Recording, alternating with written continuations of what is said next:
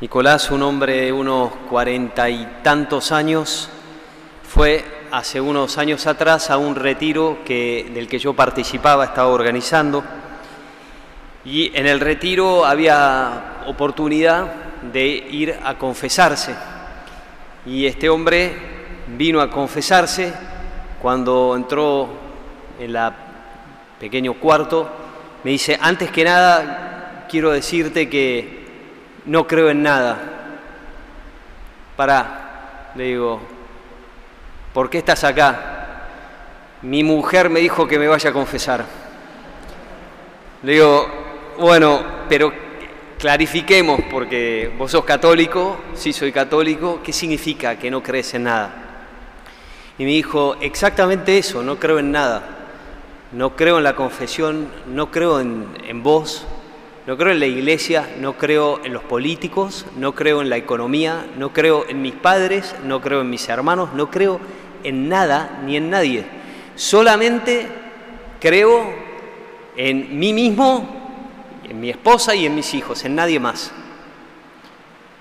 Charlamos, aunque empezamos así, charlamos 45 minutos. Terminado la conversación le dije, bueno, muy bien. Eh, Suerte. Tu mujer no te puede obligar a confesarse, confesarte si no crees en absolutamente nada. Bueno, pasó. Al día siguiente, domingo, misa de cierre del retiro, se me acerca Nicolás, que ya teníamos cierta confianza, y me dice, Matías, ¿qué pasa? Eh, ¿Puedo comulgar? Y yo le digo, Nicolás, ¿comulgar con quién? Si Dios no existe, si Cristo no existe, si Jesús no está en la Eucaristía, ¿qué es comulgar? No, aparte ni te confesaste. Bueno, pasó, ¿no? Lo que yo no sabía es que el sábado a la noche había hecho una oración este hombre en su cuarto y le había dicho al Señor que para creer él necesitaba que le mostrara de alguna manera su presencia y había pedido dos cosas. Una por un amigo que estaba viviendo en Buenos Aires en ese entonces y que estaba en terapia intensiva. Y el otro era que se destrabe un juicio que venía acarreando eh, hace ya tiempo y que no se terminaba de resolver.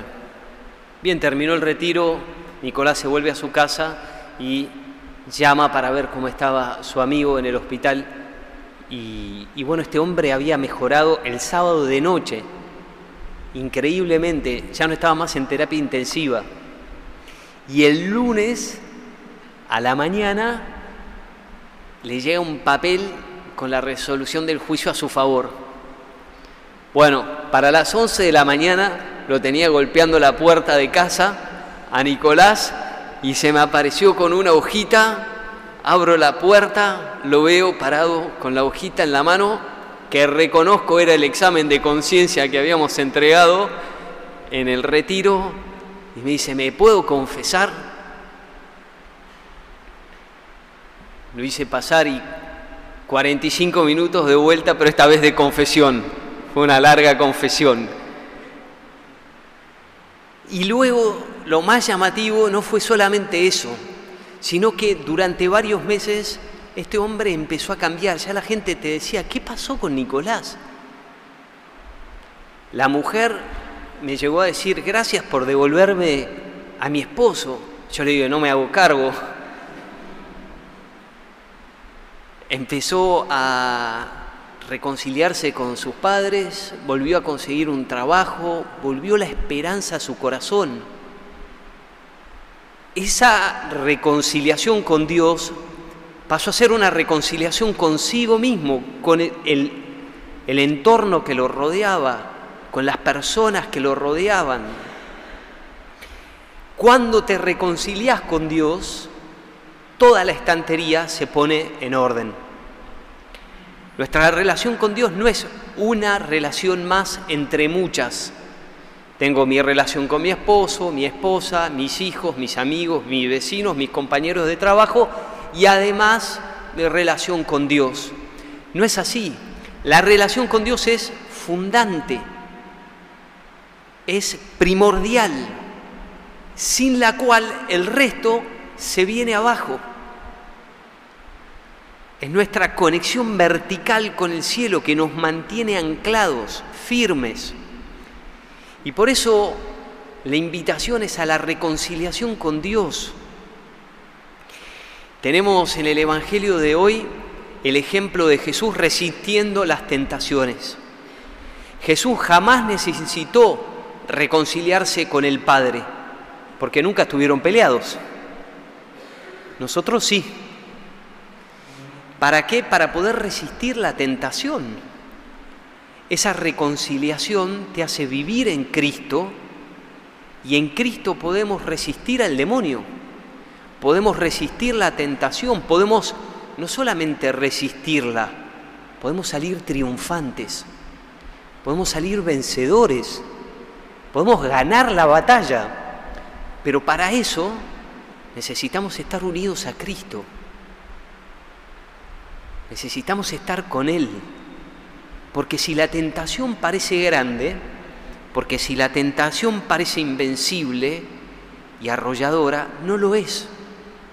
El fuerte no es la tentación, el fuerte es Cristo que la venció.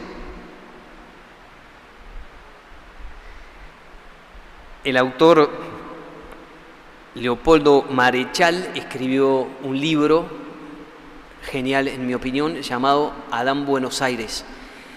Tiene como protagonista a esta persona que se llama Adán Buenos Aires. Adán justamente porque es todos los hombres de alguna manera.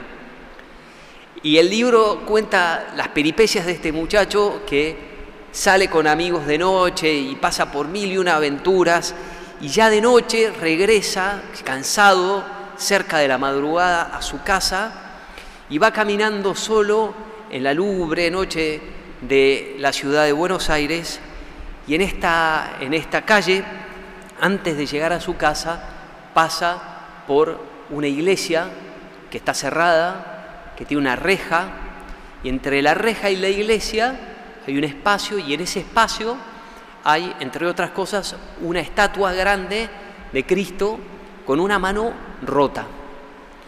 Y este hombre que va caminando en la soledad de la noche se aferra en ese momento a la, a la reja, mira a Cristo y se pone a llorar.